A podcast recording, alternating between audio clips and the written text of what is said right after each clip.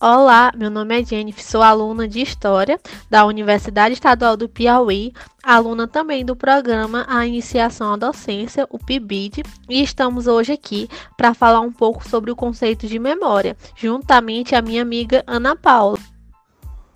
Oi, pessoal, tudo bem? Me chamo Ana Paula, é, também faço licenciatura em História pela UESP, né? E também faço parte com a Jennifer do programa PIBID e hoje vamos falar aqui um pouco sobre o nosso conceito. Estamos aqui hoje para falar um pouco do conceito de memória.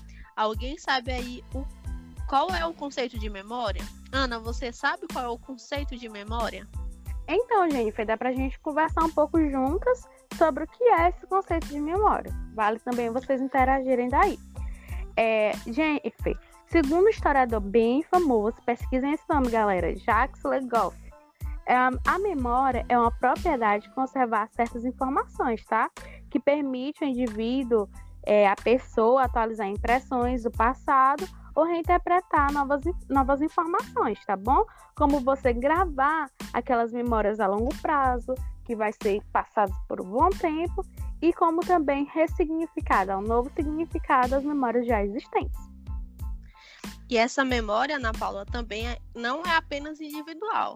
Na verdade, a forma mais interessante, do, mais interessante para o historiador é a memória coletiva, composta pelas lembranças vividas pelo indivíduo ou que lhe foram repassadas, sendo familiares, amigos, mas que não lhe pertencem somente e são entendidas como propriedade de uma comunidade, um grupo.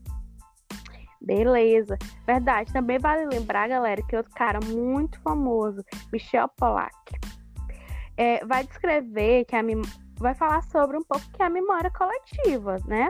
O que é essa memória? Que é um é com compartilhamento de lembranças acerca do passado, valorizando interesses e visões do presente, né? De uma memória coletiva de determinado grupo. Por exemplo, a galera que trabalha ali no Mercado Velho, né? Ali no centro da, bem no centro da cidade, que foi até reformado recentemente, é, que agora tem até umas exposições bem legais por um período.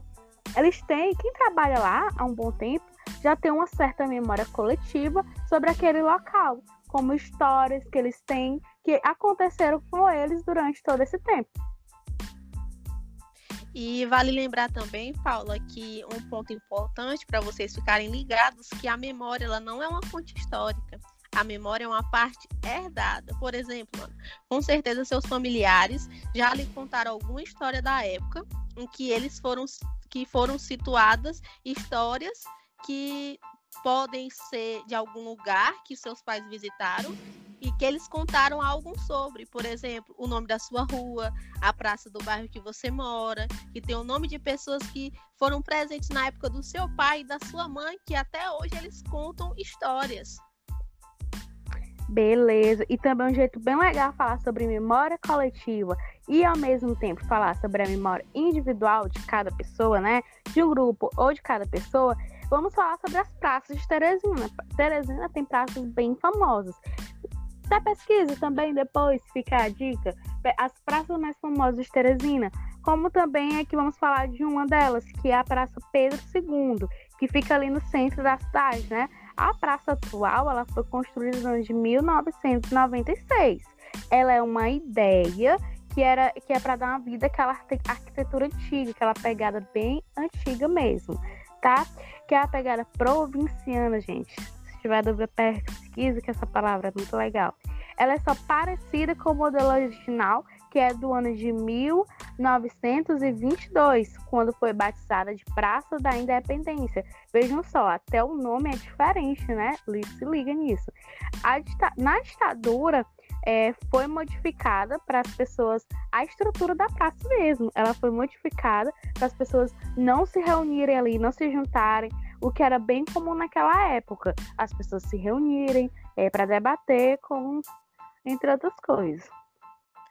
E vale lembrar também, Paula, que atualmente essa praça é palco de eventos artísticos como shows, musicais, apresentações ao ar livre e exposições de artesanato.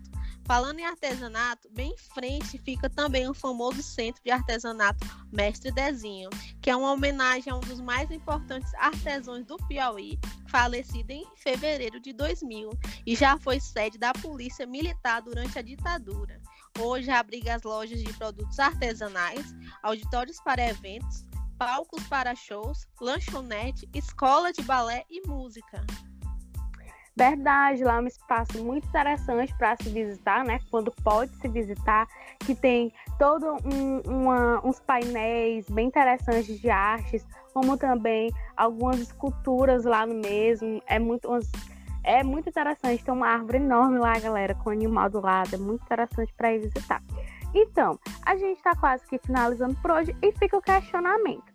É, você conhece a história da Praça do seu bairro? Porque todo bairro tem uma praça, gente. Então, tem uma praça aí. Você sabe qual é o nome verdadeiro dessa praça? Porque tem uma diferença bem grande entre o nome popular e o nome verdadeiro de cada praça, tá? E quais histórias você e sua família têm com esse local, com essa praça? Vamos lá. Porque todo mundo cria alguma, alguma história. Você deve ter alguma história com esse lugar. Então, Vale lembrar, pesquisa aí se você ficar na curiosidade sobre quais são as praças de Teresina mais famosas, além de pesquisar a história da praça do seu bairro, beleza? Então é isso, tchau. Tchau, até a próxima.